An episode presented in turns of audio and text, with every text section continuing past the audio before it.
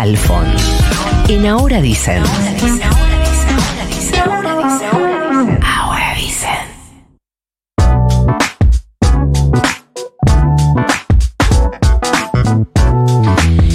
El gobernador de La Rioja, Ricardo Quintela, veníamos diciendo que está promoviendo una reforma constitucional en la provincia y hay algunos asuntos que producen mucha aceptación y otros que generan controversia.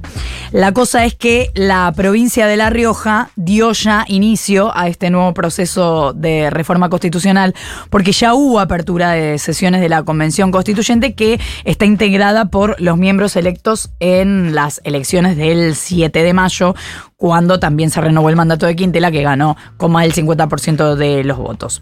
Son 36 convencionales, hacete este grafiquito, Fiorentino, 36 convencionales que van a tratar la reforma de la actual constitución provincial, constitución que rige desde 1986, y son 27 de Unión por la Patria, tienen que ver con esta elección buena que hizo Unión por la Patria. 8 de Juntos por el Cambio y uno del Partido Lealtad y Dignidad. Va a ser la cuarta vez que se modifique la Carta Magna en La Rioja. La convención va a tener un plazo de un año para la sanción de la reforma. No se pueden agregar temas que no hayan sido aprobados en la ley sancionada en la legislatura, es decir, entiendo que el temario ya fue resuelto. Uno de los puntos principales es la creación de un salario mínimo universal que sea equivalente al monto de la canasta alimentaria. Otro es limitar los mandatos judiciales. Dice sobre los jueces el gobernador Quintela que no tienen ningún tipo de control ciudadano y que a la inversa ellos sí pueden evaluar la libertad de cada uno. Y también plantea para la nueva constitución asegurar servicios básicos a toda la población, conectividad, energía, agua y demás. Pero en el medio se armó controversia porque el proyecto incluye la, regulación de algo que se teme que pueda ser un poco arbitrario, que es los discursos de odio. Quintela dice que no va a cercenar la libertad de prensa, pero ¿por qué no le preguntamos a él un poco más en detalle y además si estamos diciendo cualquier cosa? Ricardo Quintela, gobernador de La Rioja, está en línea. Ricardo, buenos días. Florencia Halfon te saluda. ¿Cómo te va? ¿Qué tal, Florencia? ¿Cómo te va? Bien, nos tuteábamos, ¿no? Creo. Sí, sí, no. Bárbaro. No hay, problema. Em, ¿Cómo podría interpretarse, Ricardo, que esto no eh, modificar en la Constitución cuestiones que tengan que ver con los medios de comunicación o con la prensa no va a ser luego usado de modo arbitrario? No, porque no, porque no hay nada que atente, con, como dicen, contra la libre expresión, no hay censura previa, ni mucho menos simplemente la libertad de expresión y la gobernanza son nuevas dimensiones de un salto cualitativo de la democracia. Pasar de una democracia representativa a una democracia participativa, es lo que a medios de comunicación se refiere.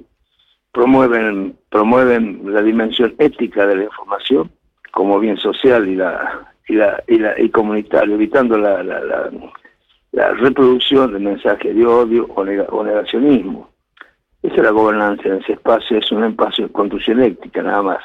Esto es lo que estamos, lo que queremos que discutan los, los convencionales constituyentes. Pero eh, te pido un ejemplo, Ricardo, de un discurso de lo que para vos es un discurso de. vos ves un programa, un programa, un programa, un programa llamado Nacional, que está a las 12 de la noche, una, una conductora que está permanentemente incitando al odio, como hay varios canales hegemónicos que permanentemente incitan al odio. ¿Te referís a Viviana Canosa? Eso también, eso está, puede ser, eso está, digamos, también inclusive, no digo reglamentado, pero sí está establecido en el, Pacto de San José de Costa Rica, donde habla claramente, digamos, que cualquier, cualquier, cualquier situación, digamos, que cualquier mensaje, digamos, que vaya, que genere odio, ya sea desde el punto de vista racial, político, de género, etcétera, digamos, debe ser tenido en cuenta y debe ser sancionado.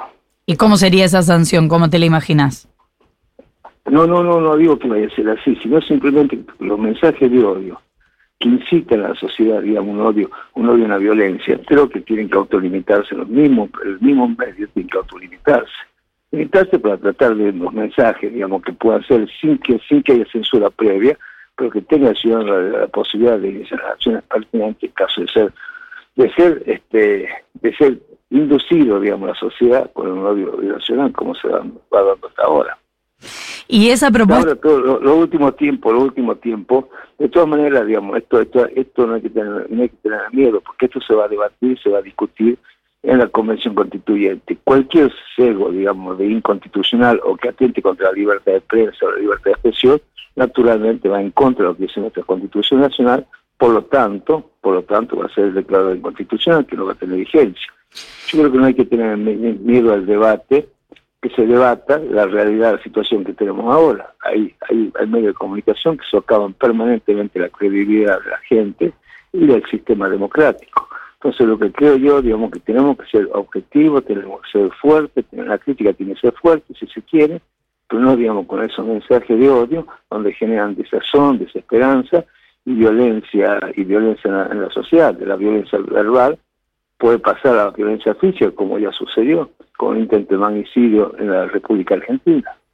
Eh, Ricardo, ¿cómo te va, Entonces, esto va a tener aplicabilidad en caso de que sea un consenso que no sea inconstitucional y que no afecte la libertad de prensa, ni la libre expresión, ni, ni de censura, va a tener vigencia en la provincia de Rioja. Eh, Ricardo, ¿cómo te va? Nico Fiorentino te saluda. Me queda una duda respecto, quiero hacerte otras preguntas, pero me queda una duda respecto a esto sí. y es que eh, eh, podemos llegar a tener una coincidencia respecto a la eh, necesidad de establecer algunos parámetros, sobre todo para los discursos de odio. La duda es eh, si un discurso es de odio o no es de odio, no es una definición de carácter eh, objetiva, sino interpretativa. ¿Quién va a interpretar eso? Lo interpreta la misma justicia. La justicia lo interpreta cuando se sienta afectado vaya a la justicia y eso tiene, uh -huh. tiene la última la última palabra. Re respecto a... Que además de eso, la libertad sí. de expresión, digamos, este, está claramente resguardada, definida y protegida. Uh -huh. Pero el derecho a la réplica muchas veces no está tampoco en vigencia. Y pocas veces se utiliza, digamos, se utiliza esa, esa oportunidad o se brinda esa oportunidad. Sí. No tener la misma oportunidad de poder utilizar tu derecho a réplica cuando hay una información que no es veraz, que magnificada, digamos, en su, en su, en su expresión, sí. que magnificada, digamos, en su negativismo. Entonces lo que se precisa también, digamos, que todos los derechos, tanto de los ciudadanos como de la, de la, de la prensa libre, tienen que estar garantizados. Ahora, eh, Ricardo, respecto al, al Poder Judicial, eh, ¿Cuál es la idea? Entiendo que se están evaluando algún tipo de eh, limitaciones a la duración de los cargos o algunos tipos de eh, controles extraordinarios sobre la labor de jueces y juezas eh, en la provincia. ¿Qué, ¿Cuál es la propuesta en ese sentido? Mira, la, la Constitución, así la Constitución establece claramente que la nación argentina es, es disculpame, está llamadas de, asume para sí un sistema republicano, representativo y federal. Uh -huh. Lo más antirepublicano, lo más antirepublicano, a mi juicio, me puedo equivocar, uh -huh. era, era, son los jueces. Lo más antirepublicano. No lo digo en general porque hay jueces que son muy buenos. ¿Por los mecanismos de designación más, y por la duración de los cargos? Son lo único, son lo único que tienen vitalicio, son vitalicios, no se lo puede remover. Cada vez con la reforma del 94 era, era, mucho más engorroso, digamos, iniciar un juicio político o evaluar la conducta de los jueces. Los jueces no pagan ganancias, los jueces a vos te pueden, uh -huh. pues, pues, la libertad nuestra, el patrimonio nuestro, depende de ellos. Y, y en ese sentido, Ricardo, ¿cuál es, ¿cuál es la propuesta para eh, que, que, no sean cargos vitalicios, que tengan la, algún... la, la, la, periodicidad, sí, la periodicidad de ellos. Habrá, habrá lo, los convencionales determinará un organismo competente uh -huh. que será el encargado de evaluar, digamos, la conducta y la performance de los jueces. Como un consejo de la magistratura, como existe en algunas provincias. Acá existe el consejo de la magistratura también. ¿Y no cumple ese rol? Consejo corporativo. ¿Ah? ¿Y no cumple ese rol? ¿Cómo? Si no cumple ese rol el Consejo de la Magistratura de La Rioja. Lo, lo que pasa es que acá, acá los jueces son vitalicios son vitalicios igual. En cambio, cada cuatro años, cada cinco años, cada siete años, lo que determine la Convención Constituyente, uh -huh. eh, tiene que haber una comisión que lo determinará, que tenga la competencia suficiente como para poder evaluar, evaluar la conducta de los jefes, la, de los jueces y la performance de los mismos. Eso es lo que se, lo que, esa es la idea, esa es la propuesta.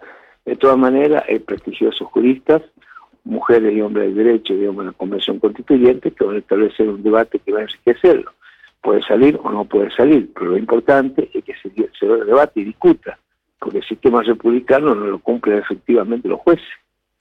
Ricardo, hubo en torno a la propuesta, esta propuesta, allá el armado de la constituyente. Eh, bueno, primero vos hiciste una diferencia respecto de el plan que tienen en La Rioja y lo ocurrido con la constitución y la reforma en Jujuy. Pero a partir de las distintas propuestas de esta reforma en La Rioja, aparecieron algunas críticas de abogados constitucionalistas, algunos de los cuales son claramente opositores, pero al margen quiero eh, centrarme en la crítica, que hablaba de una mm, búsqueda de una constitución parecida a la de Formosa y entonces comparaba eh, tu gestión con la de Gildo Insfran. ¿Vos querés hacer alguna diferencia respecto de eso? No la conozco la constitución de Formosa, no la conozco. Pero no me, no me, no me avergüenza que me comparen con él. No me avergüenza. No me avergüenza lo que, lo que pasa, lo que sucede es que muchas veces están acostumbrados, están acostumbrados esos medios, digamos, a tratar de descalificar permanentemente, desacreditar y minimizar la labor de los de los gobernadores del interior del país.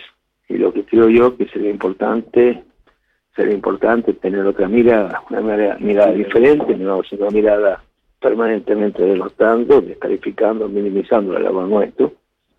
Y, la verdad que eso también genera, genera una reacción hacia un centro que tiene todas las todas las, las ventajas, que es la ciudad más rica del país, es fácil gobernar esa ciudad, lo que es difícil gobernar ciudades como las nuestras con, un alto grado de carencia, no es patrimonio, digamos, de los malos gobiernos, sino es patrimonio de una distribución inequitativa de las oportunidades, de las posibilidades.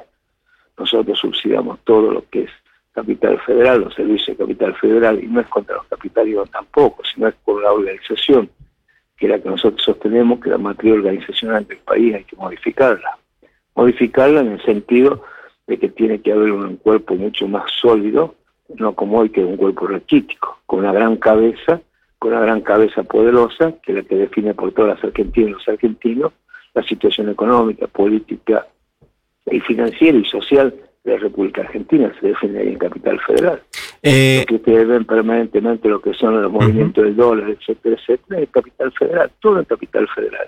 Y nosotros estamos sometidos permanentemente a los vaivenes de algunos sectores del poder de la capital federal, que son los que se imponen a la República Argentina. Eh, Ricardo, quiero hacerte, entiendo que por tu eh, militancia, por tu rol de dirigente eh, en este contexto, en contexto electoral, debes estar cargado de optimismo, por lo menos yo considero que la, militancia sin optimismo es media inviable, pero quiero eh, llevarte a un escenario hipotético, un escenario hipotético en el cual el peronismo pierde las elecciones nacionales y vuelve al poder juntos por el cambio.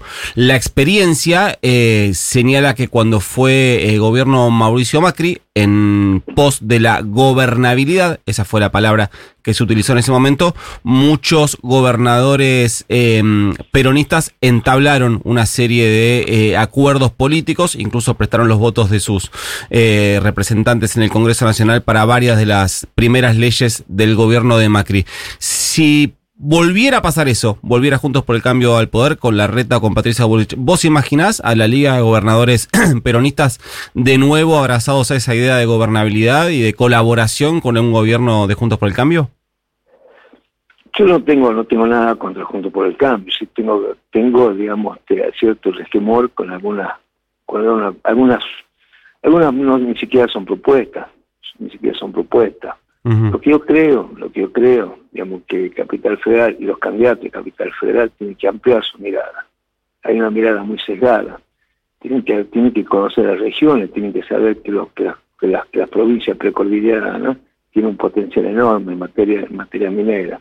Y también agrícola, y también agrícola, tienen que saber que el litoral tiene un, un, potencial enorme en materia energética, en materia de, en la pesca, tiene que saber que la Mesopotamia tiene, tiene, el pulmón de la República Argentina y sin embargo no tenemos políticas activas que nos permitan desarrollarlo. No tenemos políticas fiscales que nos permitan tener ventajas comparativas como para poder explorar y explotar nuestros minerales, nuestras riquezas que van a beneficiar a toda la República Argentina. La Patagonia tiene gas y el petróleo, pero sin embargo, sin embargo, todo se concentra en Capital Federal. Todos en Capital Federal, en Capital Federal los, grandes intereses son los que permanentemente dictan las políticas que, en el interior, de hecho, las tenemos que asumir porque las, imponen directamente. Entonces lo que yo creo que tiene que haber una política mucho más federal y donde escuchen las voces de los gobernadores, de los intendentes, de la dirigencia, dirigencia empresarial y la dirigencia eclesiástica, dirigencia gremial, etcétera, que tengamos una situación difícil. Definen, definen, definen el salario, definen el salario en Capital Federal y acá un kiosquito un kiosquito de la provincia de Rioja tiene que pagar, y si no tiene que actuar en negro, no lo puede pagar los salarios. Es una discusión muy presente en esta elección, ¿no? Ya lo venía planteando Gildo Insfran y coincidís con Yarlora en que la dirigencia porteña son pituquitos de Recoleta. No, no, no, no, lo descalifico, no lo descalifico de esa manera, porque es una expresión, digamos, sacada en un fragor de una, de una, de una, de una exacerbación, digamos, de de alegría que tenía. Pero te representa. Todo, digamos, el Pituquito de Recoleta no lo, no lo calificaría así, pero sí creo ya que hay una matriz, una matriz organizacional que, que es histórica, que no, que no responde ni a un gobierno ni a otro gobierno, sino responde a una organización que hemos perdido. Los federales, lamentablemente, la política federal han perdido y ganado los unitarios.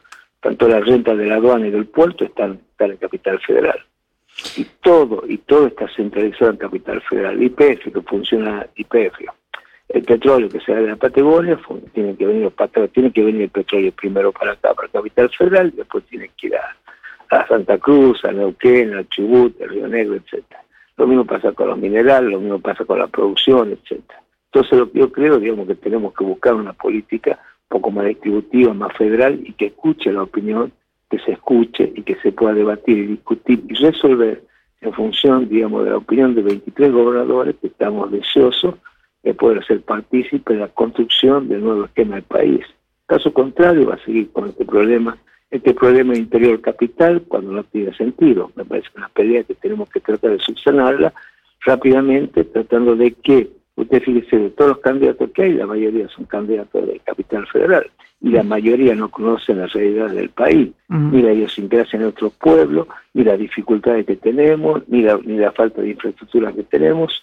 Entonces, una, por, darte un ejemplo, la obra del Bajo, que me parece una obra importante, que la gozan los capitalinos, tiene un, tiene un valor, un valor financiero que con eso resolveríamos muchos de los graves problemas que tenemos de infraestructura en el norte argentino. Mm. Entonces yo creo que yo creo que el próximo gobierno, sea sea del signo político que sea, va a tener que escuchar y debatir con los gobernadores, porque aún los gobernadores de la alianza, en supuesto o hipotético caso que gane la, alianza, van a tener que tener también una férrea defensa de sus intereses y de los intereses de sus representados, porque si no va a ser muy difícil que puedan gobernar sus provincias. Ricardo Quintela, gobernador de La Rioja, muchas gracias por habernos atendido. Un fuerte abrazo, gracias. 20 minutos para las 9 de la mañana.